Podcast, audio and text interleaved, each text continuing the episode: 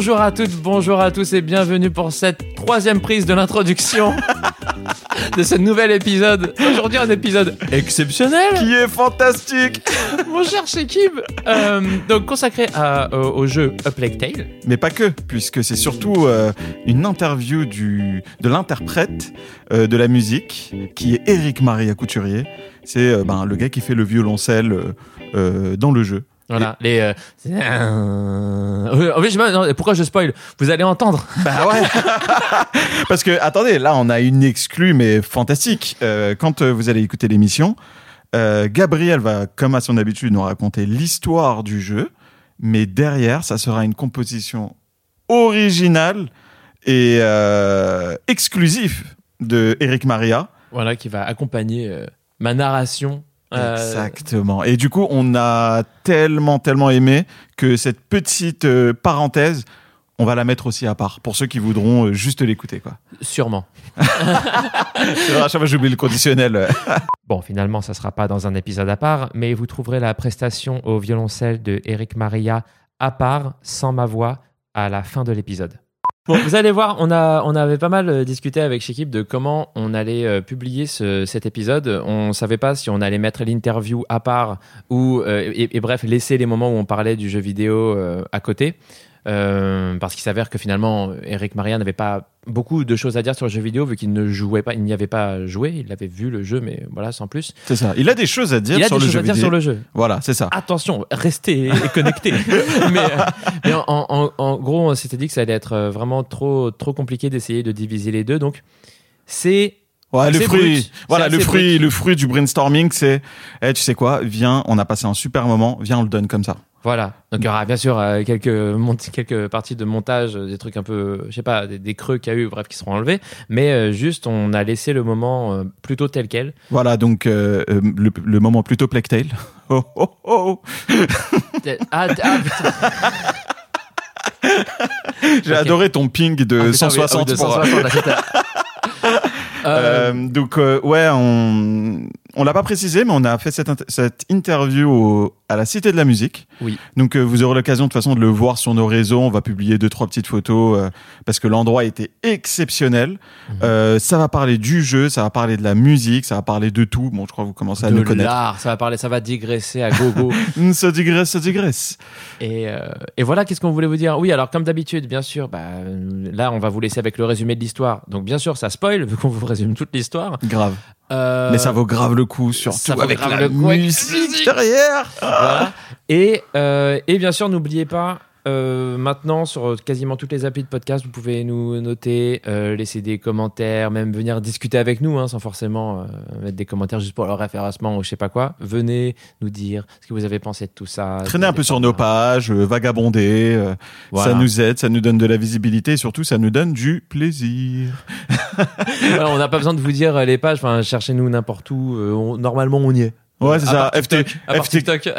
t'imagines ouais, donc FTQP, il faut trop qu'on en parle. C'est ça. Qui fait l'émission? Nous, c'est vraiment une émission dont on se souviendra longtemps parce que c'est vraiment, vraiment une. En fait, en vrai de vrai, c'est c'est une exclue hein, qu'on a eu. Hein. Ouais. C'est un truc de fou parce qu'on a eu. envie de faire d'autres euh, formats comme ça, d'interviews. euh. Mais bien sûr, trop bien. Et euh, on était venu juste pour avoir quelques petites infos sur comment ça s'est passé. Mais au final, on a eu un moment, on a eu une musique qui a été faite pour nous. Et, euh, Et après, on a un- rencontré ouais. un mec euh, trop bien, quoi. Mhm. Donc ouais, c'était franchement c'était fantastique. On espère que vous allez prendre autant de plaisir à nous écouter qu'on a fait cette émission. Et puis ben kiffez bien. Eric Maria. Bienvenue Eric Maria dans notre, podcast. Faut trop qu'on en parle. Merci les amis. Alors, Merci beaucoup de nous recevoir ici. Maria, incroyable comment on est content de te recevoir dans notre podcast aujourd'hui. Mais qui es-tu Eric Maria? Tu es un être humain. je t'aide un peu, tu vois, je te fais une petite lampe de lancement, de lancement non. comme ça, ça te fait un petit. euh, Je suis un homme. je, suis- je ne Je suis qu'un homme. Oh yes. Oui, parce qu'attends, peut-être quand même, attends, attends, on va aider, on va aider no- notre invité quand même ici présent. Euh, on n'a pas dit le jeu, parce que d'habitude on parle de jeux vidéo, et il s'avère que Ah bah oui. si nous avons invité Eric oui, Maria, bien sûr. C'est parce que nous allons parler de Plague Tale. Euh, Comment euh, tu dis A Plague Tale, A Plague Tale. Mr. Shakib. Pardon. Et euh, Eric Maria, je pense que tu connais un tout petit peu ce jeu. On passe à la japonaise. J'aime bien. Ah oui, très épuré, tu sais, en Mad Max. C'est vrai. hein. Alors, dis-nous un peu qui est-ce que tu es pour le grand public euh, qui va t'écouter aujourd'hui? Qui je suis? C'est. euh, Je suis un homme qui se bat avec son temps, son propre agenda, pour essayer de faire les meilleures choses possibles dans la plus grande diversité possible. Et non seulement, euh, je- j'ai diverses activités qui comptent euh, le travail avec des compositeurs, mais aussi euh, il y a des, des rencontres euh, qui se font complètement comme ça. On est appelé par quelqu'un qui a entendu, qui, a qui m'a recommandé ou qui nous a recommandé. Bon, bref, c'est la vie, quoi. Et euh, grand choc, j'ai rencontré Olivier de Rivière. Eh oui, parce qu'en fait, tu es violoncelliste. Je suis violoncelliste. Eh oui, ça y est, j'ai vendu la mèche. Tu es violoncelliste. Et tu t'es fait happer par euh, Olivier de Rivière. Ah, il fallait se présenter. Alors, je suis violoncelliste. Euh, j'ai commencé euh, à l'âge de 9 ans et puis à 18 ans, après mes études euh, à Nantes, je suis venu au Conservatoire de Paris où j'ai passé ma licence et mon master au Conservatoire juste à côté de la Cité de la Musique, au CNSM, Conservatoire National Supérieur de Musique de Danse de Paris. Puis, euh, voilà. c'est j'ai- gilet, hein. j'ai Je- on ma- sent que tu le fais, hein, celui-là. Vas-y, Ouais, continue, je l'ai pardon. fait, hein. Je, je suis- je suis chaud là. Vas-y, vas-y, je t'ai Ah coupé, ouais, Vas-y, continue, euh, continue. Donc, euh, bien mûr de mes, de mes connaissances classiques, j'ai continué euh, essentiellement dans le classique à l'Orchestre de Paris, à l'Orchestre de Bordeaux. Euh, j'ai vadrouillé euh, pas mal en musique de chambre, gagné des prix, machin, avec euh, un copain. Et là, à 30 ans, je dit, mais non, faut changer. Et du coup, je me dit, je vais faire de la musique contemporaine avec Pierre Boulez. Et là, ça m'a ouvert euh, une porte d'une d'une multicathédrale. euh, euh, c'est-à-dire qu'on rentre dans les grands classiques euh, contemporains, c'est-à-dire Ligeti, le compositeur qui a fait euh, les musiques de, de Kubrick, euh, du Xenakis, du Boulez, du, du Sto- Stockhausen, enfin des, des compositeurs connus, peut-être, parfois du grand public. Et, Ouais, c'est des noms qui parlent quand même, ça. Ouais, des, des gros De noms, en tout cas. Ouais, ouais, ouais. Et Oui, puis des, des moins connus, des jeunes compositeurs, des aventuriers, des gens qui cherchent euh, des nouveaux langages, des langages électro. Là, euh, à Milan, là, il y a 15 jours, je faisais de la techno avec euh, Franceschini et puis l'IRCAM, le centre Ah oui. euh, de recherche électronique. Et voilà, ça. Mais en, en tant que violoncelliste, toujours. En tant que violoncelliste. Oui, oui, d'accord. Ouais, ouais, ouais. Ouais, ça peut balancer euh, pas mal de, de choses euh, qui, qui ont un impact sympa sur, le, sur les gens. Euh, il peut y avoir des choses chorégraphiées, des choses avec des films. Euh, là, on était à Rome la semaine dernière avec euh, du Steve Reich et, un film euh, magnifique, des, des abstractions colorées comme ça qui répondaient exactement au timing de la musique. Voilà, il y a des, des Putain, choses qui cool. partent un peu en transe, ou alors du métal, avec Bernard Gander qui a fait un double concerto pour violonceller les contrebasses, et là c'est euh, amplification à fond, pédale de guitare, de disto et tout. Ouais, euh, violoncelle électrique. Violoncelle électrique, euh, contrebasse électrique et ensemble euh, acoustique derrière, bien amplifié. Magnifique. Ouais. Il peut y avoir des projets très très divers. Et euh, des choses plus expérimentales, des choses euh, free, car- carrément. On fait des, des- des concerts euh, au Triton, par exemple. C'est une salle euh, remarquable qui invite du jazz, du free jazz, euh, un peu de tout. Très cool. Et, euh, et aussi, voilà, des- j'ai rencontré Olivier de Rivière. Et ça, c'était quelque chose parce que ça fait déjà 3-4 ans okay. qu'on passe ensemble. Parce que, ouais, effectivement, ça, de toute façon, on va, on va en reparler. C'est pas. C'est pas le premier jeu en fait sur lequel euh, tu travailles euh, Black Tail hmm. avec Olivier de Rivière en plus. Euh, mais de toute façon, tout ça là, on va creuser parce que il y a beaucoup trop de sujets à explorer euh, oui. aujourd'hui. J'ai aussi des questions. Tu as, j'imagine, des questions. Ouh là là là là là là là. là. J'en ai vraiment vraiment beaucoup. Déjà, est-ce qu'on commencerait pas par euh, présenter le jeu? Qu'est-ce que c'est que Plague, euh, Plague Qu'est-ce que Tale? c'est que Plague Tale? A Plague Tale, c'est un jeu euh, développé par Asobo. Asobo, un studio français, Ouais. n'est-ce pas? Studio français Cocorico, comme on dit. qui a fait des jeux Disney. Euh, oui, avant, ouais, c'est ça. Des jeux Disney, qui a fait quoi? Qui a fait The Crew. Bon, The Crew, euh, pas trop euh, ouf, c'était le jeu de voiture. euh, Mhm, mhm. enfin, euh, Et surtout, qui a fait Flight Simulator. Ouais, mais après. Non, mais attends, euh, mais je suis choqué. a- Après euh, Plague Tale, du coup. Oui, Ou après. pendant. Non, non, je- c'est après. Ouais, C'est après, Plague Tale. T'as déjà vu euh, Flight Simulator, euh, Eric? C'est l'un des jeux les plus photoréalistes qui existent, qui a des mises à jour tous les, je sais plus quoi, les trois mois, je crois. C'est pas. Et c'est le jeu qui te, qui visuellement est juste incroyable. Et c'est bizarre parce qu'en fait, sais, c'est des jeux qui sont totalement différents. Et Plague Tale, c'est un jeu qui n'a rien à voir avec les jeux cités précédemment. Non. C'est un jeu d'aventure dont tu vas nous raconter l'histoire? Oui, et d'ailleurs, on pourrait dire euh, déjà que c'est un jeu qui, comment dire, dans le style. Je veux dire, euh, pour ceux qui sont un peu. D'ailleurs, on t'a pas demandé si tu étais un peu joueur, euh, mais peut-être que ça, peut-être qu'on en parlera après, mais Est-ce que tu joues aux jeux je vidéo sais pas. Ah non, je déteste. Mais non Je ne vis que pour la musique.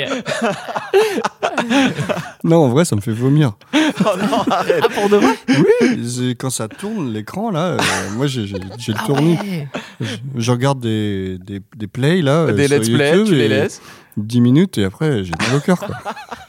Mais c'est incroyable. Attends, mais t'as des, Incroyable. mais t'as des jeux auxquels tu joues quand même. Il y en a qui marchent, qui fonctionnent.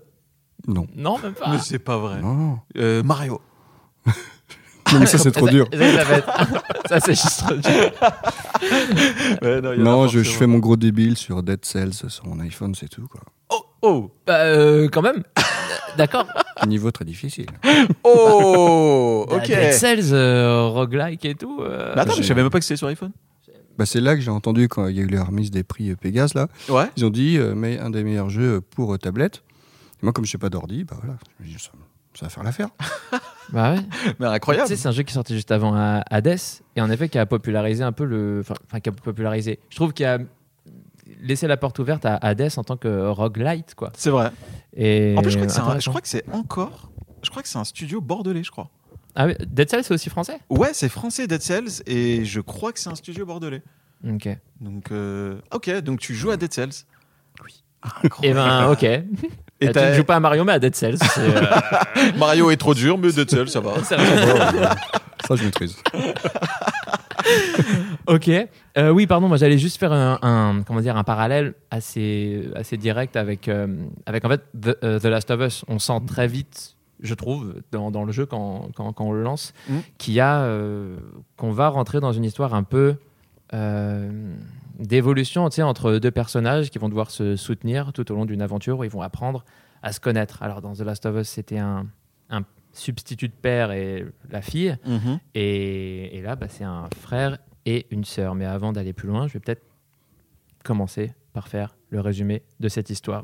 On vous rappelle bien sûr que dans cette émission, on spoil. Je veux dire, bah, là, je vais vous faire le résumé euh, complet du jeu, hein, afin que si vous n'y avez pas joué ou euh, si vous ne voulez pas y jouer, vous voulez juste nous entendre en parler, eh ben, vous ne soyez pas perdu. Alors attends, parce que moi j'ai une bonne raison, même si t'as pas envie de te faire spoil, de quand même écouter. Il y a Eric Maria Mm. qui va nous faire. Vous allez entendre des petites choses derrière. Et ben sachez que c'est Eric Maria lui-même qui fera ces petites choses derrière. Voilà, on n'aura pas calé la bande originale du jeu. De toute façon, on n'aurait pas eu le droit. Mais euh, Mais c'est surtout qu'on a mieux quoi. voilà, on a mieux. Aïe aïe a- aïe aïe aïe aïe aïe aïe aïe. Donc euh, merci euh, Eric en tout cas pour euh, ta présence et ce petit bonus en plus euh, pour cette histoire.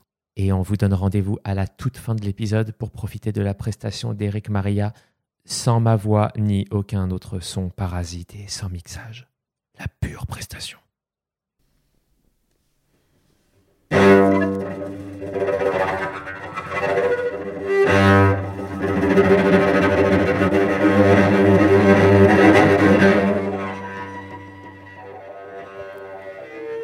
1348, Aquitaine, France. La guerre de Cent Ans fait rage et l'armée anglaise a envahi la région. Amicia de Rune, une adolescente de 15 ans d'origine noble, vit aux côtés d'Hugo, son frère de 5 ans, malade depuis sa naissance. Leur mère, Béatrice, tente désespérément de soigner le mal qui le ronge depuis toujours grâce à son CAP d'alchimiste. Un beau jour, alors que son père lui fait ressentir le frisson exquis que peut procurer une bonne partie de chasse à la fronde en forêt, Amicia s'aperçoit que le bois est jonché d'une substance noire et gluante. Les troupes de l'Inquisition française, dirigées par Lord Nicolas, sont à la recherche d'Hugo. En arrivant au domaine de la famille de Rune, ils massacrent leur père ainsi que tous leurs serviteurs. Prise de court, leur mère, Béatrice, les aide à s'échapper et demande à Amicia d'emmener Hugo chez un médecin nommé Laurentius avant qu'elle ne soit tuée par Nicolas. Amicia et Hugo fuient vers un village voisin. où ils apprennent que des hordes de rats ont propagé la peste noire, connue sous le nom de morsure. Tous deux sont recherchés par l'Inquisition et doivent échapper aux villageois. Dans leur fuite, Amicia tue pour la première fois avec sa fronde qui l'accompagnera pendant toute l'aventure. Ils finissent par atteindre la ferme de Laurentius et le trouvent gravement atteint de la peste. Laurentius implore Amicia de terminer le travail de sa mère quelques secondes avant que la ferme ne soit envahie par les rats. Amicia et Hugo s'enfuient donc avec l'apprenti de Laurentius, Lucas, un enfant d'une douzaine d'années, à la recherche du château d'Ombrage. Ce château appartenait autrefois à la famille de Rune et renfermerait un labo en état de fonctionnement. Ce n'est donc pas la princesse, mais bien le remède qui serait dans un autre château cette fois-ci. Alors qu'il traverse un champ de bataille occupé par des soldats anglais, Lucas explique que le sang d'Hugo porte un mal surnaturel appelé prima macula, qui sommeille dans certaines lignées nobles. Béatrice et Laurentius avaient essayé de trouver un élixir qui atténuerait les symptômes d'Hugo. Alors que Vitalis Bénévent, le grand méchant du jeu et grand inquisiteur de France, cherche à exploiter le pouvoir d'Hugo afin que l'Inquisition puisse gouverner la France. Hugo et Amicia sont brièvement capturés par les Anglais, mais s'échappent grâce aux voleurs Mélie et Arthur, qui sont aussi frères et sœurs. Arthur se fait capturer, tandis que Mélie se rajoute à notre petite troupe composée d'Amicia, Hugo et Lucas, qui continuent leur route vers le château d'Ombrage. Lucas a besoin d'un grimoire interdit pour compléter un élixir qui pourrait aider Hugo. Amicia s'infiltre dans l'université pour récupérer l'ouvrage en question, tandis que Mélie part sauver son frère.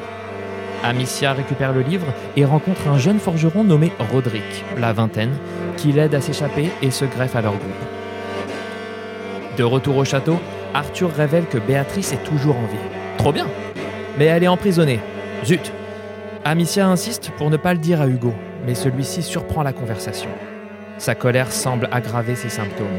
Alors Amicia et Lucas retournent au domaine de Rune à la recherche des recherches de Béatrice. Dans un laboratoire caché, ça valait la peine d'aller jusqu'au château d'Ombrage, merci maman, ils complètent l'élixir et l'administrent à Hugo pour soulager ses symptômes. Hugo, en colère contre sa sœur de ne pas lui avoir dit la vérité, s'enfuit et part à la recherche de sa mère, quitte à en découdre avec les méchants. Hugo étant un enfant et n'étant pas Sangoku, il se fait capturer par l'Inquisition. Vitalis en profite pour s'injecter le sang d'Hugo afin d'obtenir le précieux pouvoir de la macula. Mais en raison de l'élixir de Lucas, il est incapable d'atteindre le plein potentiel des pouvoirs d'Hugo. It is not over 9000. Dans le bastion de Vitalis, Hugo s'échappe de sa cellule et retrouve sa mère.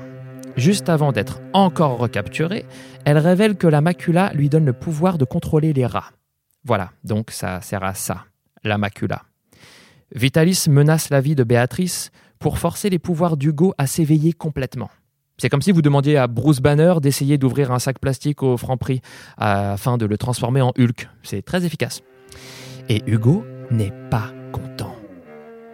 Une attaque guidée par Nicolas, le type qui a tué la famille de Rune, est lancée sur le château d'Ombrage. À ses côtés se trouve une horde de rats contrôlée par un Hugo rongé par la tristesse et sa colère contre Amicia. Nicolas tue Arthur et ordonne à Hugo de tuer Amicia, mais elle parvient à ramener son frère à la raison. Frères et sœurs font enfin la paix et tuent Nicolas grâce au rat contrôlé par Hugo. Dernière étape, Vitalis. Alors qu'il se fraye un chemin jusqu'au bastion de ce dernier, Roderick se sacrifie pour protéger Hugo et Amicia. Vitalis, qui a maintenant sous son contrôle une horde de rats blancs, attendait leur arrivée. Après un combat à base de colonnes de rats qui s'effondrent sur leur tronche, Hugo domine finalement Vitalis et Amicia le tue. Alors que Vitalis trépasse, Hugo lui lance un regard sombre. Trois jours plus tard, les rats et la peste ont disparu et la vie reprend son cours normal, mais beaucoup se méfient d'Hugo et de son pouvoir, y compris Mélie, qui se sépare du groupe. Amicia, Hugo, leur mère malade et Lucas se retrouvent forcés de partir à la recherche d'un nouveau foyer.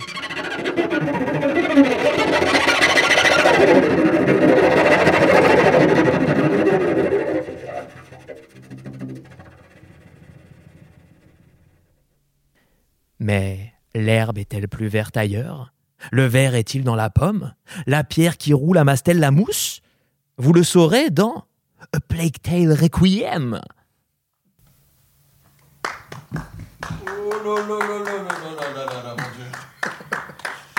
Bon, désolé, j'ai dépassé le timing. Hein. Ah. C'était un peu plus long que le texte. C'est pas grave. Euh, c'est ah. pas, grave, c'est pas grave. Du tout. Oh, non, non. Oh. c'est pas grave du tout, du tout, du tout. Ah Ah, là là waouh. là. C'est- Incroyable. C'est fou, ça doit être éprouvant. Et aussi pour toi, et pour nous. C'est fou comme le. Mais oui, il faut laisser. Monsieur, Ouais, il faut laisser notre ventre tranquille.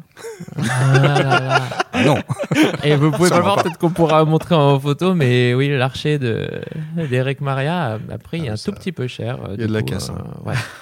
Quand on fait ce genre de musique. Bah, on t'a vu faire? Tu le laisses pas tranquille, hein, l'archer. hein. Ah, je me nique les mains et tout. je suis un peu. Et Tu as donné se de sacrifie pour nous. Ah là là là là là là. Mais euh, en fait, ce qui est fou, c'est que bon, déjà, tu nous as pris au trip parce que le jeu, on l'a aimé, la musique, on l'a adoré, et là, c'était bien mieux que ce qu'on a vécu dans le jeu, quoi. déjà de 1, voilà, déjà Bah, ça. de le voir en, en vrai, c'est pas du tout la, la même chose parce que bon, après, le son est traité de plein de manières et tout, mais quand même. C'est ça. Et, mais par contre, visuellement, il se passe un truc. Ça veut dire que te voir avec l'instrument, le toucher de cette manière, le. Mm. C'est. Je sais pas si si toi, tu as l'habitude. Moi, j'ai- moi, ça m'arrive d'aller voir des concerts de musique contemporaine et ça arrive très souvent que. Voilà, ils font du mal à leur instrument. Tu vois. Oui, oui. Euh, mais là. Du moment qu'il Je est sais pas, c'est consentant. Mais ici, il est consentant. en vrai, c'est ça. Il faut. Il faut Quel il faut âge a ton dialoguer. violoncelle, Eric Maria? Trop vieux. Trop vieux pour toi, ma fille. Touche pas ça. Et là, en fait, tu le, tu frottes le chevalet, le, le, enfin, t'as des gestes qui sont pas académiques quoi pour euh, quelqu'un qui joue du violoncelle. Et, et le son et, l'image, c'est incroyable. C'est vrai, je, je ne peux que euh, approuver parce que, parce, que, parce que si je devais euh, faire un tuto à un copain, il faudrait, des mois. Quoi. Mais ouais, mais c'est ça. Mais comment, comment ça t'a pris de faire ce genre de choses? Parce que ça s'apprend pas au conservatoire. Ça s'apprend pas. euh, ça s'apprend pas ce genre de choses. C'est vrai que hum, le travail que j'ai fait avec certains compositeurs, notamment Yann Robin, euh, on a mis 10 ans à écrire un concerto et ça part dans tous les sens. C'est e- extrêmement. euh, c'est une nouvelle densité. C'est-à-dire là, c'est basé sur la saturation et la saturation, finalement, elle est moins puissante qu'un son clair, plein, classique, mais en même temps, elle a une multitude de, de couleurs. C'est vraiment rentrer dans, dans des textures qui sont moins hautes mais plus épaisses, qu'il y a des choses à traverser à tra- dans ces épaisseurs. Et ça va et vient. euh, ça, ça peut être des choses. euh,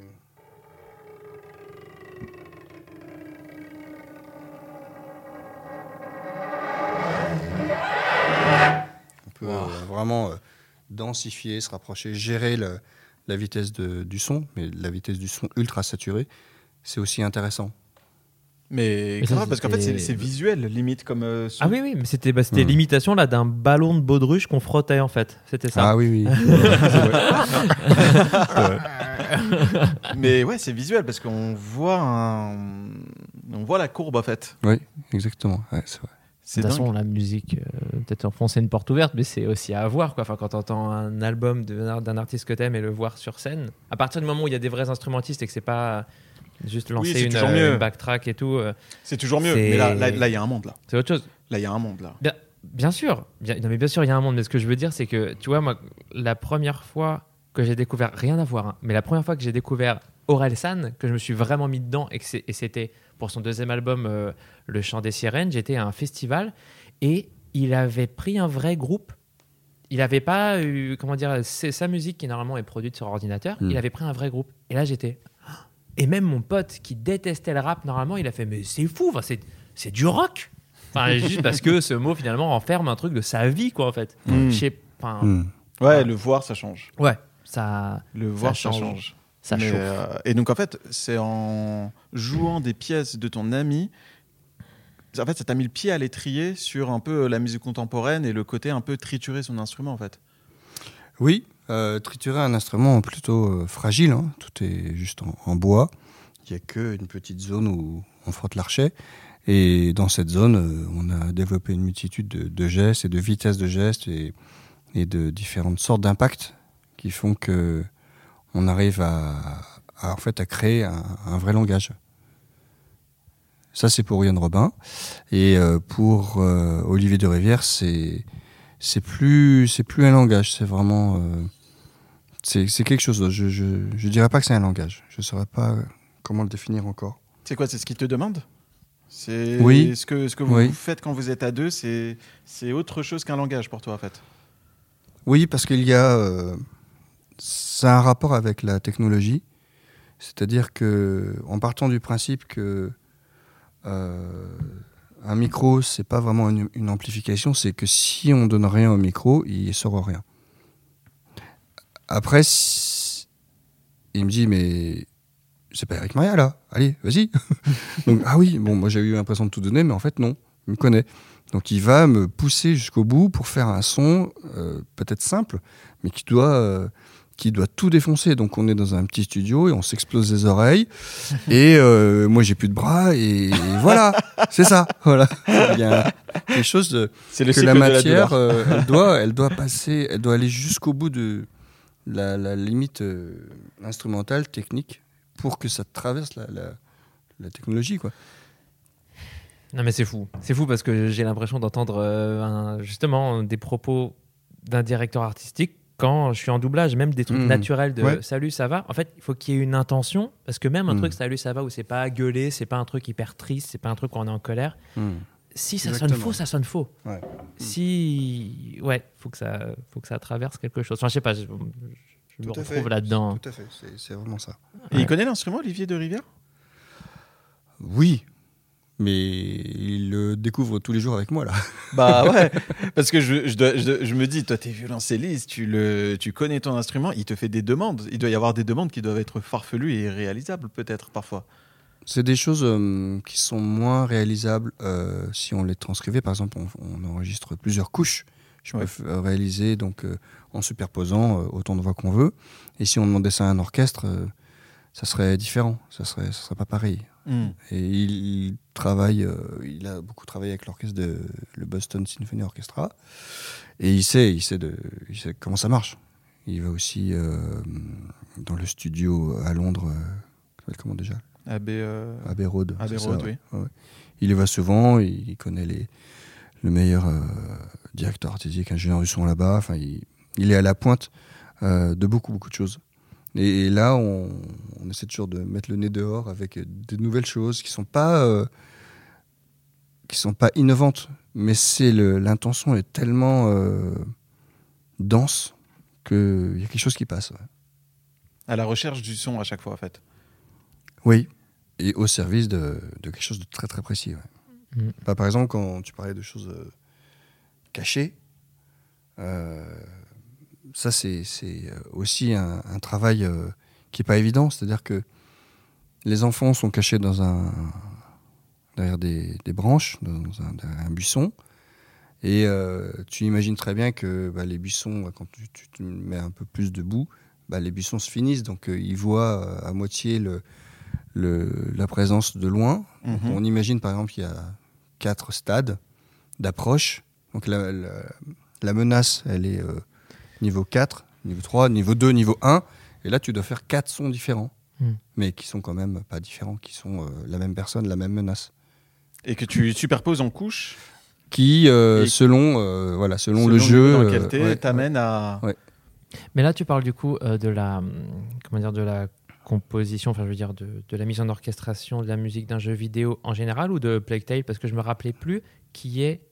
Est-ce que ça fait longtemps qu'on y a joué en vrai, mais qui est ces différentes couches? Parce que tu vois, en effet, comme, comme tu viens de dire, dans, dans des jeux euh, style. euh, bah rien. oh, putain, bah, par exemple, la musique de Splinter Cell faite par Amon Tobin, Mm. les moments où on apprête, justement on s'apprête à se faire re- repérer, eh ben, la musique s'emballe un peu. Quand on est en alerte, que tout le monde nous tire dessus, là, elle, elle est tonitruante. Et puis après, on sent que au fur et à mesure, il y a des couches qui s'enlèvent pour revenir à un stade. Ah, c'est bon, on n'est plus en alerte. On est... Et là, c'était la même chose pour Replectel ou tu parlais en règle générale? Non, c'est vraiment. Dans ouais. Replectel, vous travaillez Ouais. comme ça aussi. Mm. Ouais, je me rappelle de ça. Tu le sens, tu le sens Je quand tu vas te plus. faire euh, quand tu vas te faire griller Ouais. la le bruit, le son. Oui, oui, mais ça, c'est le truc, Mm. c'est vrai, qui est généralement fait dans les jeux vidéo, tu sais, où tu vois une jauge se remplir, où tu fais oula, oula, oula, oula, et après ça diminue si jamais euh, tu Mm. réussis à te recacher. Alors euh. que là, c'est pas exponentiel, c'est vraiment gradué. Hmm, D'accord. Oui, ok. Mm. Ok, d'accord. Et du coup, tu as travaillé avec des images ou pas? Très peu en fait. On, on pourrait euh, fantasmer en se disant ouais, je suis l'image et tout, comme les improvisateurs à l'époque euh, sur certains films, comme Miles Davis avec Louis Malle ou euh, J'en ai de la culture. Waouh non, mais j'ai vu un truc sur Facebook il C'était hyper cool en fait. Faut vite le sortir avant de l'oublier, tu vois. Euh, Louis euh. et euh, non, non, des fois on, on cède. En fait, c'est surtout, lui il le sait, il me dit il y a à peu près ça, on va faire ça. Et après, on check. On repasse ce qu'on vient d'enregistrer avec euh, le, le petit extrait qui est pas fini, c'est souvent. euh, En animatique, Ah, ouais, grisé, ouais, je sais pas ok. quoi, euh, des le storyboards. sous-titrage des voix, euh, les mecs ils ont fait comme ça à l'arrache pour euh, servir de, de, patron quoi.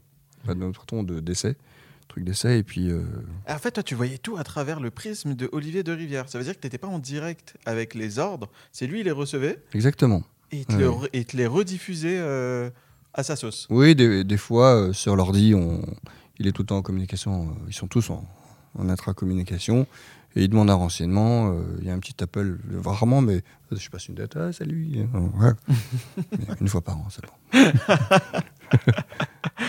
Mais euh, ok, donc ça veut dire que comme élément, tu avais donc ces petits, ces petits échantillons.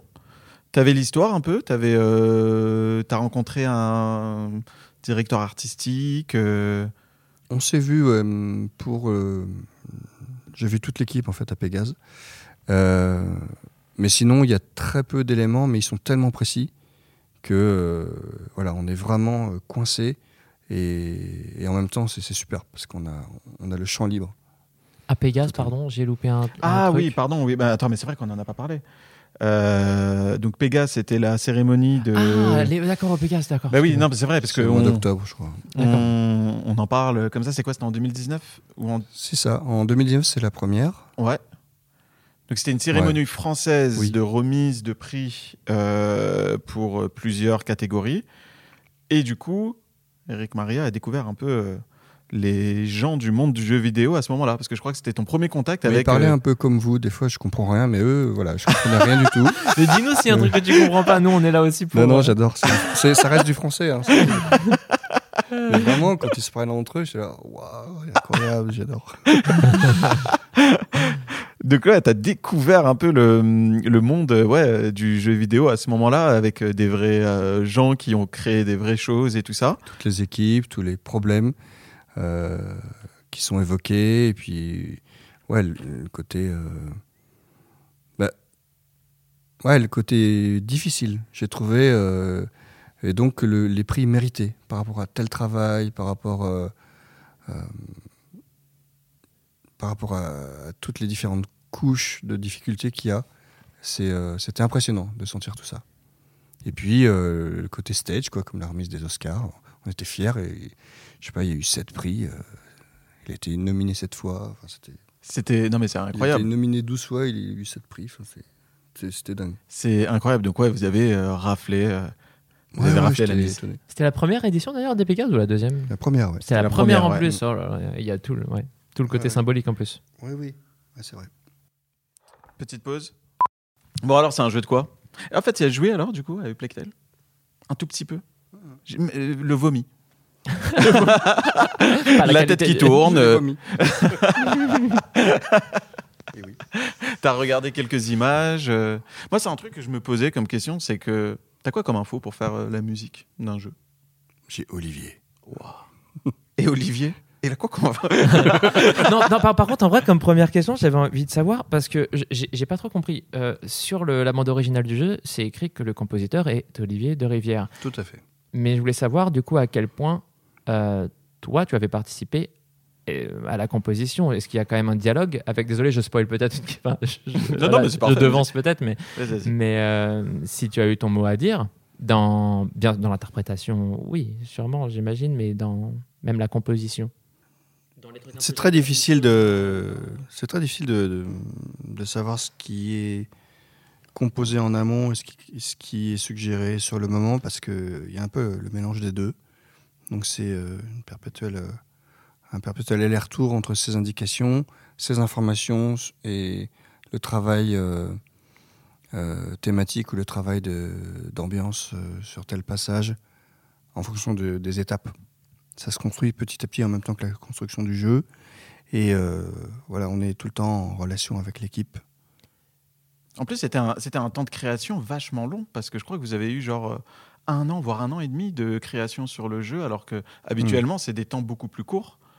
Et euh, comment, comment, comment, comment vous avez fait en fait pour euh, exploiter tout ce temps? Bah, Il y, a des choses qui sont euh, modifiées en, permanence pour, pour que ça corresponde toujours au plus près aux intentions, aux contraintes. Il y a des contraintes absolument. Donc tu as un cahier des charges en fait. Tu as un truc, on te donne la liberté créative, mais on te dit, bon, ne me fais pas de K-pop ou de, ou de techno albanaise. Quoi. À la limite, ça serait mieux que ce, qui nous sort par la tête parce que, en fait, c'est euh, les contraintes sont surtout. Il faut qu'il y ait une sorte de euh, assèchement harmonique pour euh, qu'il y ait quand même un cadre, mais qu'on soit plus dans l'exploitation des textures que du développement harmonique. Parce que là, tout d'un coup, on part dans des, dans des choses qui, qui, qui saisissent l'attention du joueur et qui, qui c'est trop, trop imposant et ça rentre plus dans le cadre en fait. On peut pas faire euh, une symphonie. C'est, euh, il faut que ça reste euh, complètement dédié au service de l'image, quoi. Au service de, de l'image et de ce que de, de l'action que de jeu, et que ça soutienne ça, mais que ça soit ni plombant ni que ça aille dehors. Enfin, c'est c'est à la juste très, cadré. Oui, que ça se fonde ou que ça relève un petit peu ce qui se passe, euh, ou que ça relève ce qui se passe à l'image. Bah, en fait, moi, il y, a une question moi, que je voulais te poser, c'est euh, justement par rapport à ce que tu dis. Donc, euh, bon, on va le dire déjà, moi, quand on a joué au jeu, avant de savoir même qu'on allait un jour pouvoir te parler, on a, on a tout de suite dit la BO, elle est folle. on a kiffé. Et ce qui est marrant, le menu du jeu. Oui, c'est mmh. tout de suite, ça nous a accroché. Mmh. Et il y a eu un truc. Et en fait, ce qui est marrant, c'est que la BO, je l'écoute. Moi, je l'écoute assez souvent, la BO de Plague Tale. Et en fait, c'est une, une. Euh, alors, comment dire ça sans être. Euh, euh, pour être, pour qu'on puisse comprendre? En gros, c'est pas très mélodique. Il y a très peu de, il y a très peu de mélodies, très peu de phrases. Il y a, c'est plus de l'ambiance, comme tu as dit, de la texture, du. Hmm. Et déjà, c'est atypique ah, c'est plus, c'est plus organique que mélodique. Ça, pour, euh, genre, c'est ah, directement, ça prend. Oui, ça te prend à l'estomac et pas au cerveau. Ouais, Dès le début, euh, encore une fois, ouais, dès le, le, le, titre, d'ailleurs, qui est, je crois, le plus écouté, en effet, bah, le premier de la BO qui est euh, Plague Tale, mhm. le thème du, du, du jeu. Enfin, je sais pas si vous, vous en parliez en tant que thème, mais ouais, c'est ça prend, ça prend au trip. Mais du coup, c'est quoi? C'est une demande? C'est euh, comment, comment, comment vous en êtes arrivé à, à, vous dire on va donner quelque chose de très filandreux, très.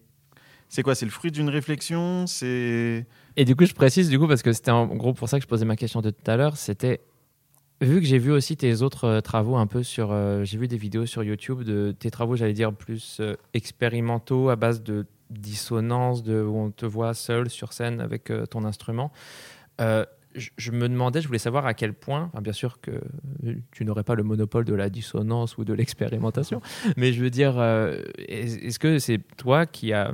Je me demandais si c'était pas toi qui avait un peu amené de ça dans la BO, parce que justement, cet aspect dissonant, grinçant qui prend au trip, ça ressemble beaucoup à ce qu'il fait. Je le retrouve beaucoup dans, dans, dans ces, voilà, ces, ces, pièces que tu as faites. Mmh j'avais pu voir. Pardon, c'était juste pour compléter cette hmm. question. Donc ouais, c'était une demande alors du coup euh, d'avoir quelque chose comme ça? Ou c'est venu d'une réflexion entre toi et Olivier de Rivière? Euh, Olivier a le, désir que le mal-être, justement c'est très bien euh, décrit dans, le texte que tu, que tu as lu, c'est-à-dire que le, le mal-être à l'intérieur du, corps, la, la, macula qui, qui déforme euh, les, signaux euh, sensitifs, le, cerveau, le, tout, même le pouvoir de décision. C'est euh, voilà, ça qu'il faut réussir à choper pour le transmettre aux joueurs qui, sentent ce, malaise. Et c'est vrai que le, son électronique, le son MIDI, donne des- un signal qui est compris entre tant euh, d'échantillons, mais ça pourra jamais être aussi euh, vivant et aussi organique, comme tu disais, que euh, la, musique acoustique. Donc c'est pour ça que nous, euh, dans, à l'intérieur de ces contraintes, en même temps, on a un champ des possibilités qui est infini en termes de, de, de, de sons qui soient transparents ou épais ou avec plusieurs épaisseurs, plusieurs, on appelle ça des harmoniques, des choses qui, se, qui se froissent, qui se crispent, qui, qui grincent, qui, qui hurlent, euh, qui sont extrêmement euh, aigus ou extrêmement graves. En fait, il y a des- des- d'immenses possibilités euh, avec un instrument comme le violoncelle. En fait, c'est pour ça que si j'avais fait euh, de la flûte, ça aurait été différent. Il t'aurait peut-être pas appelé sur ce jeu, euh, mais voilà. Ah, on a appelé une collègue flûtiste Ouais, pour, euh, bah si, pour Plague. Euh, Oui, oui, pour, Ouais, c'est euh, oui, parce que tous les morceaux ne sont pas, euh, ne mettent pas, ne donnent pas envie de, de, de, de mourir. Je veux dire, te donne Ouais. pas l'impression d'avoir un des rat des- qui te monte dessus. Ouais. euh. En plus, c'est marrant parce que j'ai- cru voir une, une, euh, une interview où Olivier de Rivière disait que. Alors, du coup, oui, on l'a pas dit, mais tu avais travaillé avec lui avant sur le jeu Vampire. Et euh, justement, il disait Bon, j'ai beaucoup entendu le violoncelle de Eric Maria. Et euh, à la fin du projet, euh, je m'étais dit euh, Bon, ça y est, on a fini, il faut qu'on passe à autre chose. Et dès qu'on l'a proposé Plague Tale, il a dit non, ok, il me refaut le violoncelle de Eric Maria. Donc il voulait se détacher en fait de tout ça, mais au final c'est reparti. Ah Oui, oui, c'était absolument euh, surprenant parce que bah, quand on se dit, bon, un violoncelle qui fait ça, ok. Mais euh, bah, ça veut dire que c'est pas seulement ça. Donc même pour moi, par rapport aux perspectives euh, euh, dans euh, le monde de la, de la création, moi qui suis quand même euh, dans, en rapport avec des compositeurs en permanence, des fois je suis content d'en rencontrer un qui fait quelque chose de différent. On a parlé de Boulez, de Xenakis, de Ligeti, c'est des langages euh, très euh, qui font partie du, langage contemporain, euh, des partitions, des, voilà, des choses qu'on connaît. Mais euh, parfois, je suis pas euh, optimiste dans, en termes de, de vraie créativité. Et il se trouve que bah, Olivier m'a donné euh, la possibilité de- de- d'aller encore plus loin. C'est jamais fini de, pousser encore plus loin certaines choses que je pensais pas possibles. Donc, on a encore inventé des sons là. Entre toi et, et le violoncelle, c'est ça? Oui, oui, ouais, grâce à grâce à ce qu'il demande et, et euh, en fait, je suis arrivé à un stade en séance d'enregistrement où euh, bah, des fois on se dit bon bah pour telle raison ou telle raison, bah à un moment on est remplaçable, c'est normal. On a toujours la petite crainte, euh, la paranoïa de l'artiste et tout. Bah oui, ça c'est clair. Et euh, plus les jeux avancent, plus on se dit, bah en fait non, le violoncelle c'est terminé, c'est bon, allez au revoir. Et ça serait normal.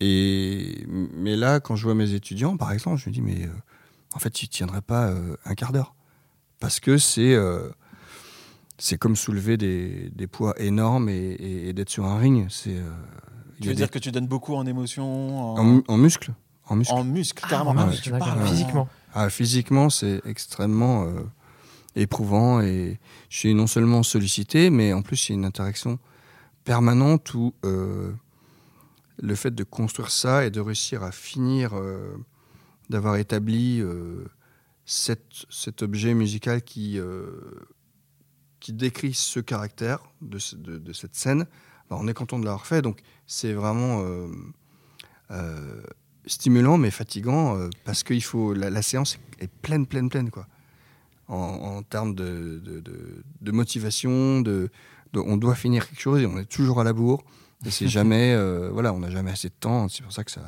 ça continue Même Parce avec l'année et demie. ah oui oui ah oui c'est- Mais c'est fou parce que je retrouve la même chose que. Enfin, je fais un parallèle, mais moi, vu que je suis comédien, enfin, il y a la même chose quand tu termines une séance d'enregistrement. Encore plus dans des jeux vidéo narratifs où tu dois faire les choix multiples de. Il y a une réponse où tu es triste, une réponse où tu es en colère, une réponse où tu es comme Mm. ça.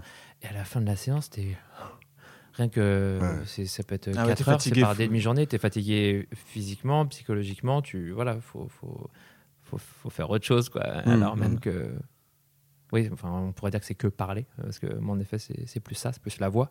Mais non, non, c'est épuisant, en effet. À la Ah, fin, tu comprends. rincé. ouais. Et, et oui, parce qu'on doit, être toujours, on doit toujours être attentif. On doit toujours être. euh, on est toujours dans ce Ouais, sentiment de recherche. C'est de- l'attention ouais, qui euh, prend le plus quelque part. Et Ouais. Et non, c'est super intéressant. Pardon, je, c'était pas pour, euh, c'était pas pour parler de moi. Mais juste- C'était vraiment intéressant. Ouais, donc- On va dire ça à Gabriel, parce que sinon il va continuer à parler de lui. Il a l'attention pour parler de l'attention. Incroyable. Je propose qu'on continue de parler du jeu un peu. ouais. Euh, parce que là, on a parlé de choses qui sont super intéressantes, euh, mais il faudrait qu'on donne un peu plus d'éléments à nos auditeurs pour comprendre un peu déjà ce truc-là. Parce que on a dit que c'était un jeu d'aventure, un jeu à la troisième personne. On a fait un parallèle avec The Last of Us. Donc pour ceux qui ont un peu joué, euh, Ouais, voilà, Voilà. ouais, c'est ça. C'est un jeu, euh, bah, comme on l'a vu avec l'histoire, où il y a deux protagonistes euh, qui s'aventurent dans un long voyage. mhm. Euh, les mécaniques du jeu, c'est quoi? C'est un jeu semi-infiltration, semi-action, semi-aventure? vu que dans le jeu, on incarne quand même une adolescente d'une quinzaine de 15 ans, de 15 ans, les développeurs, enfin je crois, très vite se sont dit bon, en fait, le jeu va quand même être pas mal axé sur du jeu de cache-cache parce qu'une adolescente ne fait pas le poids face, euh, ne ferait pas forcément le poids face à un homme en armure, un chevalier, je sais pas, ça. ou quoi que ce soit de, de, de l'Inquisition euh, avec qui a une épée quoi. Donc elle, elle a sa petite fronde, elle a sa petite fronde qui peut de temps en temps nous permettre de nous débarrasser d'un ennemi. Mais ça. si on a plus, on est submergé et c'est perdu. Et sachant que un peu comme dans The Last of Us, encore une fois, il y a deux types d'ennemis. Il y a les ennemis humains qui sont parfois, c'est un peu le même, euh, le même propos à chaque fois, qui sont parfois plus dangereux et plus euh, vicieux Mhm. que euh, les animaux, que les rats eux-mêmes, et donc dans The Last of Us que les zombies finalement, enfin que les infectés. Et, euh, Et, les, et les rats, attention, on t'a dit les rats, c'est la mécanique principale oui, du oui, jeu. oui. Mais c'est enfin comment dire, c'est c'est les deux, c'est-à-dire que je trouve qu'avec les, les- les soldats qu'on doit éviter ou tuer de temps en temps, Mm. eh ben on est plus dans du Sam Fisher, enfin Splinter Cell ou Metal Gear Solid. Ouais, Et avec les rats, c'est un jeu de casse-tête. On doit essayer de comprendre exact. comment passer. Donc avec euh, différentes, euh, différentes euh, comment on dit, compétences qu'on débloque au fur et à mesure. Donc euh, attirer les rats à un endroit, euh, les écarter d'un endroit grâce au brasier parce qu'ils craignent la lumière. Voilà, c'est ça, c'est le- Euh, les rats et le feu. Ouais. Euh, je sais plus où j'allais en venir, mais en tout cas, ouais, c'est un peu. Oui, d'ailleurs, j'ai en- j'ai entendu quelque part que les développeurs, enfin, ça fait vraiment casse-tête finalement ce, ce jeu dans les, pha- les phases avec les rats, Ouais. parce qu'apparemment, euh, pour gérer le comportement des rats, ils ont mis en place un système de quadrillage. C'est-à-dire que le sol, dans chaque arène où il y a des Mhm. casse-têtes avec les rats, c'est vraiment découpé en carré. Donc un peu à la, je sais pas, à la Hitman Go ou Lara Oui, Croft de Tomb. Raider Go. Enfin, Comme un vraiment vraiment un jeu tactique de le brasier à un moment à tel endroit, il va illuminer quatre cases. Donc sur ces quatre cases, il n'y aura pas de rat. Et c'est à ce point, c'est juste que la, C'est mathématique en fait, la manière euh, dont ils ont conçu le. c'est juste que c'est caché. Et c'est ça qui est bien fait. C'est-à-dire que c'est c'est caché. Toi, en tant que joueur, tu le vois pas. Mm. Et tu as même l'impression que c'est que le fonctionnement est organique parce que parfois tu vois des rats alors qu'ils sont censés ne pas être à un endroit, tu les vois parfois essayer de rentrer dans la zone, se dire ah, est-ce que je vais ah, Oui. ah, j'ai quand même envie de le bouffer lui. Ah, vrai. Il fait ça ou alors parfois il passe d'une case à- une case d'ombre à une autre case d'ombre Mm. et tu fais ah c'est dégueu, il est Ça te gratte, ça te. Ça te met dans un sentiment de malaise, mais. Ouais. Et il faut qu'on le dise, hein, Eric Maria n'y est pas, n'y est pas pour Il y rien. est pour beaucoup hein, dans le fait que ça nous gratte parce que euh, Bah, le jeu sans la musique euh, et sans cette, euh, cette ambiance, enfin, ça après on peut le dire pour tout, enfin je veux dire, mais c'est non coup, particu- c'est vraiment franchement particulièrement celui-là euh, parce que pour, pour ce jeu. moi c'est un truc euh, dont je voulais parler déjà dès le début euh, A Black Tale euh, A Black Tale désolé je me mets au niveau de Gabriel au niveau de l'anglais. A Black Tale c'est un jeu qu'on a qu'on peut qualifier comme un double A. Et pas un triple A. Je sais pas si tu sais Eric mais dans les, dans les jeux vidéo tu sais en fonction du budget que tu que le jeu a on dit double A. un A, triple A. Par Mm. exemple, euh, GTA, c'est un triple A. Alors qu'il n'y a que un A dans le nom. non, le nom euh, GTA. Trop drôle. Et, euh, Je t'ai dit de pas chauffer Gabriel. J'ai rien fait. Là, j'ai rien fait. Et donc, euh, A Black Tail, en fait, c'est un jeu avec beaucoup moins de moyens que ce qu'on a l'habitude de voir dans les pubs, euh, dans les jeux qui passent dans le métro ou quoi que ce soit. Hmm. Et pourtant, ça reste un jeu magnifique euh, en termes de graphisme. Ça se voit qu'il n'a pas le même budget que les autres sur les animations. Oui. C'est Le, passage dans les cutscenes, les moments où. Enfin, ça après, c'est des détails ultra techniques, mais les moments où on voit le début de certaines animations ou quoi, mais, mais ça fait le, le charme, en fait, du, euh, du jeu, et puis on, on pardonne parce que. Parce que il est, tout le reste est ouf. Et le, et le, gros point, le gros point, c'est la mise en scène. La mise en scène, elle est incroyable. Et donc, on commence avec l'écran de titre, avec la musique. Et Ah. voilà. que je nous frappe. Ah là là.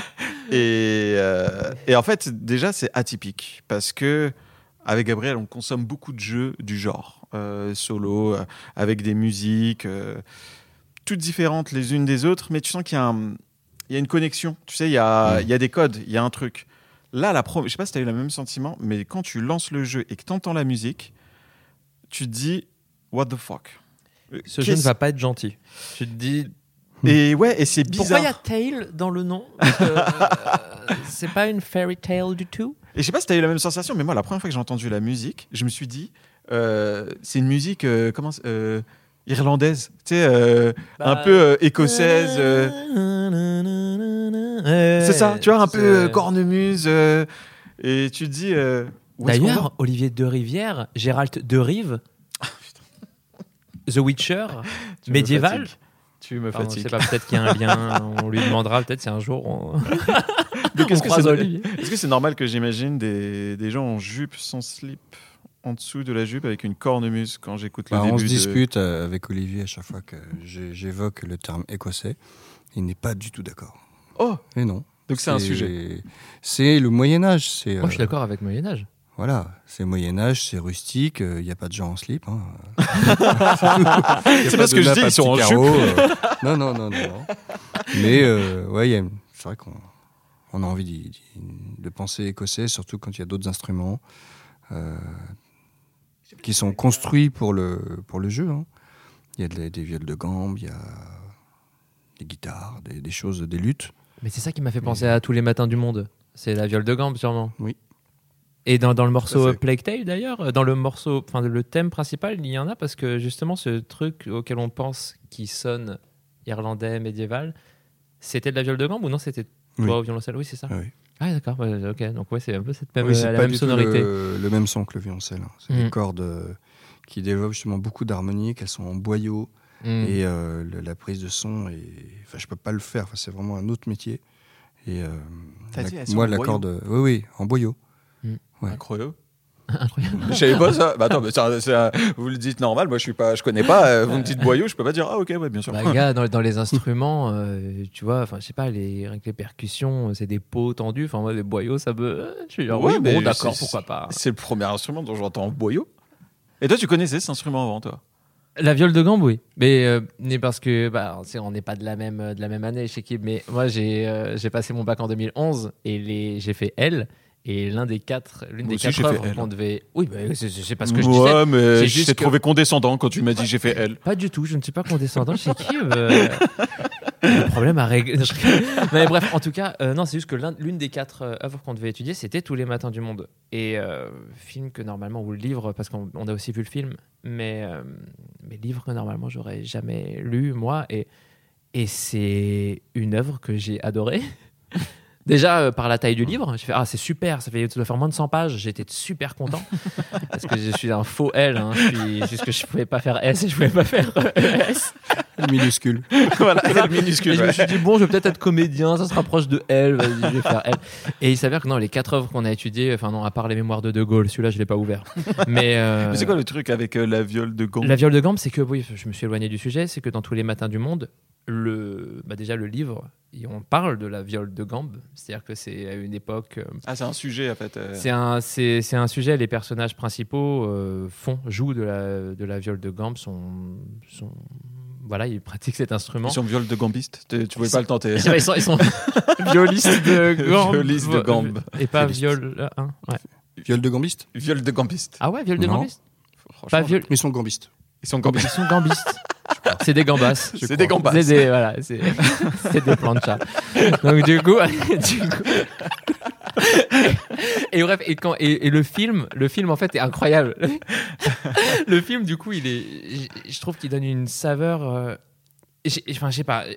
Quand j'ai lu le livre, enfin quand j'ai vu le film, pardon, et ben je me suis dit mais c'est exactement ce que je voyais en lisant le livre. Donc c'est pour ça que je m'étais dit il est bien fait et c'est génial de d'entendre cet instrument et euh, le thème qui s'appelle j'ai encore le morceau dans la tête qui s'appelle la rêveuse.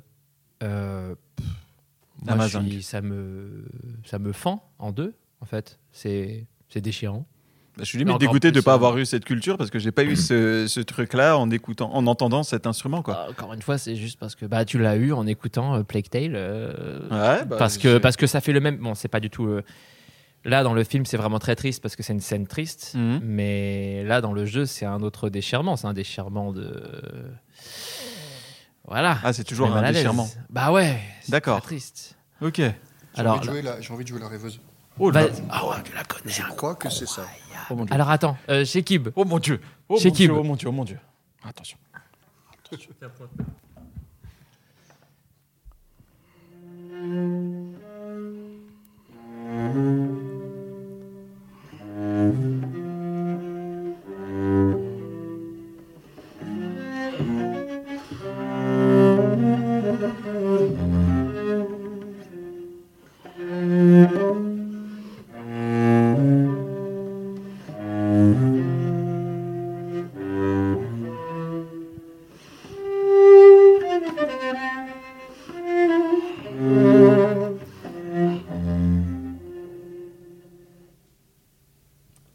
Incroyable.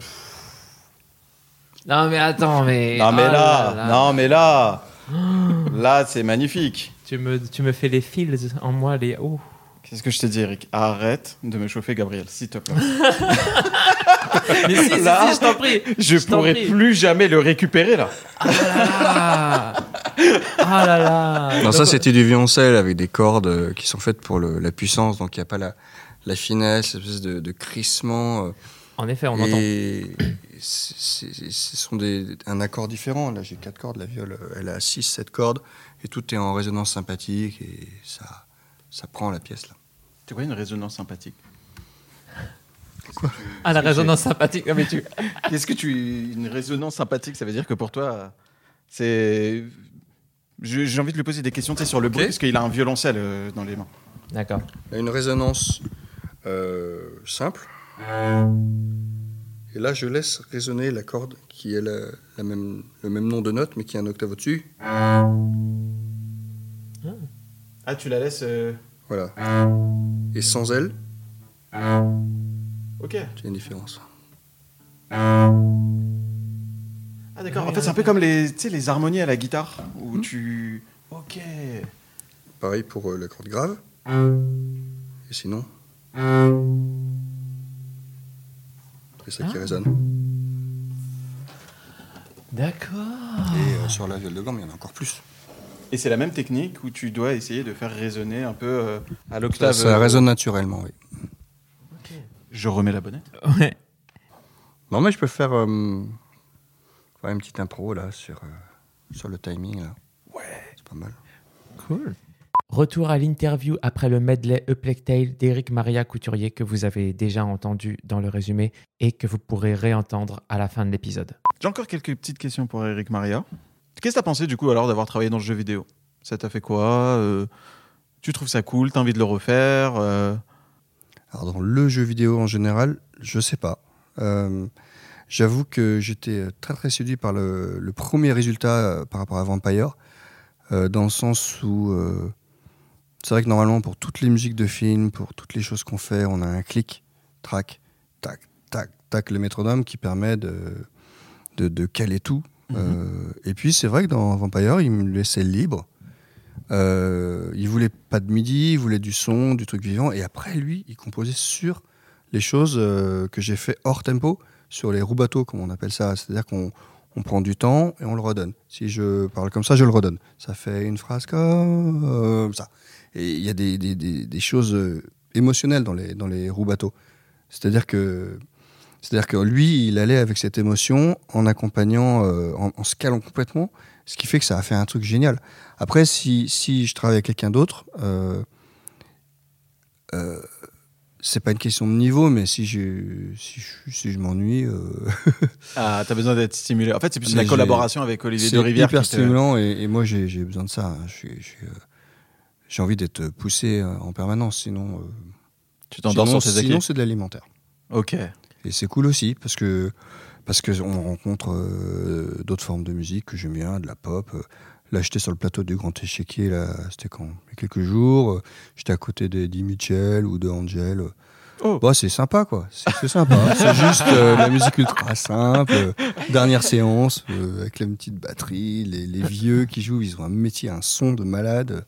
Ah, j'adore. Moi, j'aime toutes les formes de musique. C'est des expériences différentes, en tout cas. Mais attends, donc- pardon, Ah, vas-y. bonsoir. Enchanté. Euh, bonsoir. donc, donc- non, donc du coup, tu fais vraiment tout. ou- Enfin, j'allais dire tout comme. euh, moi, la question qu'on me pose à chaque fois, c'est Eh, mais tu fais que, euh, t'es que comédien de doublage Non, en effet, il y a plein d'activités euh, dans, dans, dans ce métier-là, mais toi, du coup, tu es instrumentiste notamment bah, pour des, des, des- des- des compositions, bah, là, notamment de, de jeux vidéo, mais tu es aussi musicien dans des groupes, comme tu viens de le dire, sur des plateaux télé. Là, tu nous as dit tout à l'heure que, bon, hors, hors antenne, que tu es aussi professeur. Et est-ce que, je sais pas, il y a quelque chose que tu ne fais pas, que tu préfères faire, que, que tu fais plus que les autres?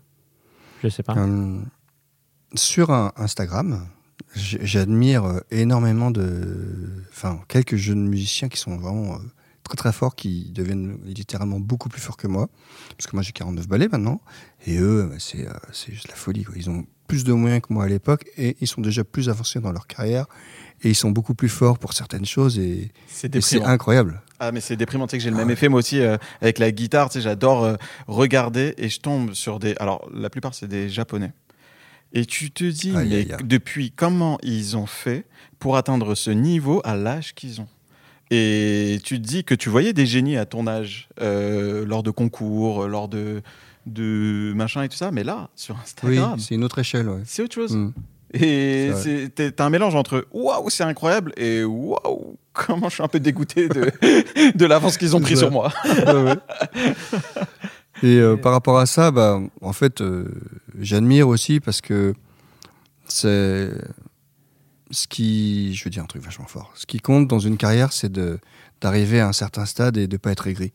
Parce que j'ai vu euh, pas mal de, potes musiciens et ma question tournait autour de de ce sujet.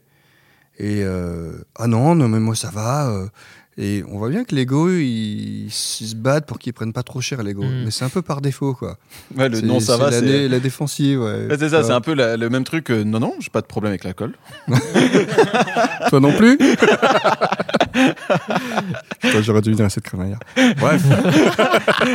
Voilà. le- Après, moi, je, je gère ça parce que je crois humblement que je suis le, le musicien qui a le- la plus grande diversité des activités. Franchement, je, je me plains pas parce que je tâtonne le jazz. Là, je suis, je suis en train de lancer des ateliers de, de violoncelle avec euh, des potes euh, où j'ai envie d'enseigner l'improvisation euh, baroque. Donc, je me forme par rapport à ça en ce moment. C'est lourd, hein, le baroque. hein. C'est très très lourd. C'est un gros sujet. Il y a vraiment des pros. Et là, je me lance dans un truc, euh, je vais me faire défoncer, c'est pas grave, j'aime le challenge. Euh, je fais de la musique de chambre romantique avec le trio Talveg. Enfin, c'est le, le niveau de notre trio, euh, j'hallucine. Mais voilà, on, on a notre rythme de carrière. C'est pas euh, comme des gens qui font que du trio à temps plein. Donc, euh, il y en a qui méritent vraiment leur concert parce qu'ils ils passent leur temps à, à développer ça. Hmm. Nous, on fait plein de choses. Donc, euh, voilà, il y a ça, il y a les projets solo. euh, Je suis sur. Euh, J'avais fait à la Ciotat, euh, sept préludes euh, face à la mer. J'ai adoré ce titre. Waouh, voilà. Truc, euh, cette Ah, prélude voilà, face six à la préludes de Bach plus la création d'un prélude à l'intérieur, un truc qui se construit comme ça.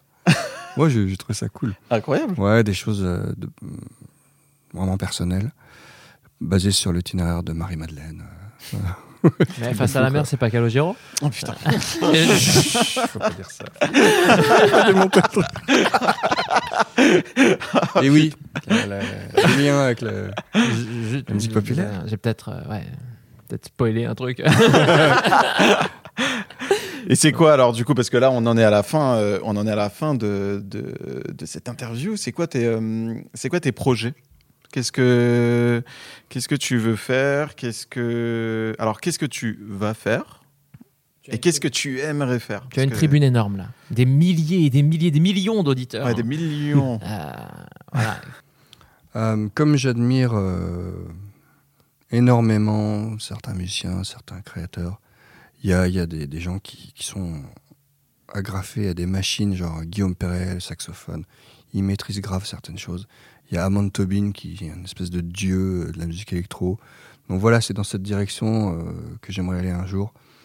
Mais euh, voilà, j'ai pas les, les mêmes compétences euh, techniques. Mais comment, comment trouver, nous, instrumentistes acoustiques, euh, des choses qui, euh, qui permettent de, de toucher euh, des publics différents, avec des musiques, avec des, des beats réguliers, mais en même temps une, une technicité, une, euh, un truc euh, chelou mais cool. Enfin, voilà. Hmm. Donc t'aimerais ouais créer quelque chose. Tu cherches ton. En fait, t'aimes trop de choses en fait. Non.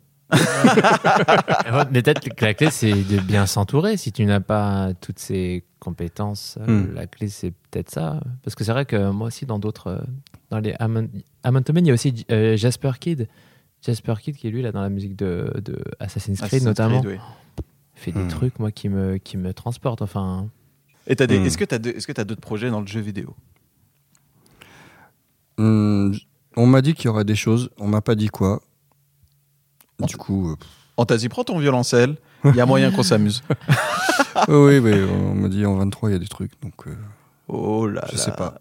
Oh là là là là là là là là là là là Non, là on là. m'a pas dit de rien dire, c'est juste on- je sais jamais. euh, Ah, mais ça veut dire que ça arrive. voilà. Ah, mais de toute façon, il pourrait pas dire. Enfin, tu sais que. Oui, oui, oui. Moi, je peux jamais te parler de mes projets, c'est pas. vrai, il est chiant lui à il, a, chaque il, a, fois. il a un stade encore plus. euh, Oui, encore plus avancé. Mais allez, à chaque fois, il me dit j'ai doublé, mais j'ai pas le droit. bah oui.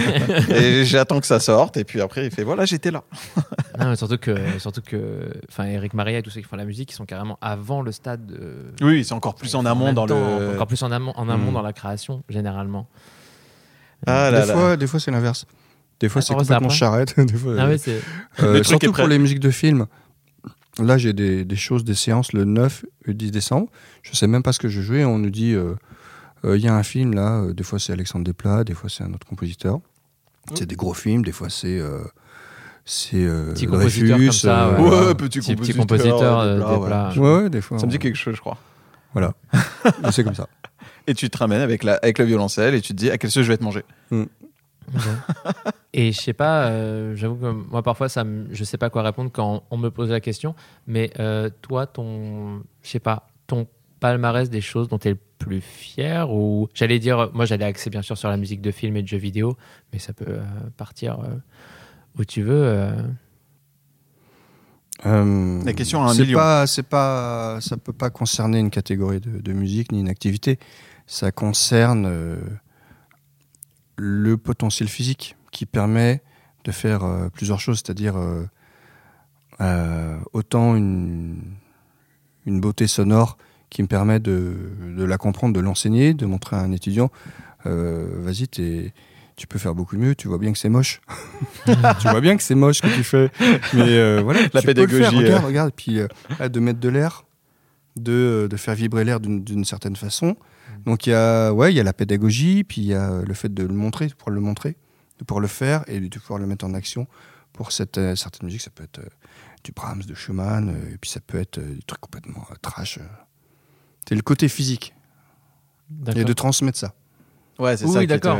Mais, mais, mais du coup, euh, désolé, hein, mais ma question c'était plus, euh, tu sais, est-ce qu'il n'y a pas une œuvre sur laquelle tu as, as été super content de, de travailler ou alors le résultat que ça a donné, tu étais, super fier, mais j'allais dire plus dans un produit, plus dans un produit fini, une œuvre finie que dans la création, ou, enfin plus que dans, ou Ouais, l'enseignement. euh, Voilà, c'est ça. C'est-à-dire que moi, je sais que Ce quand on a pose fait. la question, bah, je dis bah moi, je suis très fier de de, de tel rôle. J'ai été content de travailler sur ce film. Euh, voilà, des Mm. choses, des choses comme ça. Euh, Ou Ah, non, il t'as- peut pas ça. pas- il peut pas y avoir une, une seule œuvre. D'accord. C'est c'est là Ah, où je me. juste, euh, voilà. Bah, c'est euh, voilà, là où je me dépasse euh, physiquement, où j'arrive à, garder le contrôle malgré le fait que ça soit euh, complètement en dehors de- du truc possible. Ça, c'est cool. Quoi. Donc, ça peut être la pièce qu'on a fait à Milan, au Festival Meet avec Franceschini, c'est de la techno. Avec l'IRCAM, c'est Yann Robin, le concerto qu'on a fait au Japon, à Lille, en Suisse. Ça peut être les séances d'accueil de rivière parce que je suis là. ah, ah, Et puis, ça, ça, ça marche. c'est ouais, là où tout le challenge physique tient. D'accord. Là où il y a eu une grosse euh, expérience performance. de vie, et, euh, Ouais. un bon bon échange avec de les savoir-faire, euh, Oh, wow. artisanat du bruit. euh. Ah là là là là, bon, bah, on va te laisser. Parce Merci que tu es occupé et on t'a déjà gratté beaucoup, beaucoup de temps. Non, mais là, après, il y a une, l'élaboration d'une création de Sofia Avramidou, une compositrice euh, grecque, pour ensemble, euh, l'ensemble intercontemporain, qui sera amplifié avec électronique par, par l'IRCAM. Donc, je vous invite à écouter la répétition. ouais. Et nous, on, est, on a le droit d'assister. Incroyable. bon, bah, merci beaucoup, Eric Maria, de, d'être venu dans Faut trop qu'on en parle. À votre service. Quand même pas. Non, merci, Merci, de l'invitation ici à la Cité de la Musique et, euh, et merci de nous avoir euh, trouvé du temps dans ton agenda pour, euh, voilà, pour échanger avec nous. Hirango Dikemaska. Vous pouvez voir les japonais? Non? Ouais, grave. Ah, cool. ouais, grave euh, ouais. Sumimasen. Sumimasen. Sumimasen. sur, sur MSN sur, Non. wow. oh là. ok.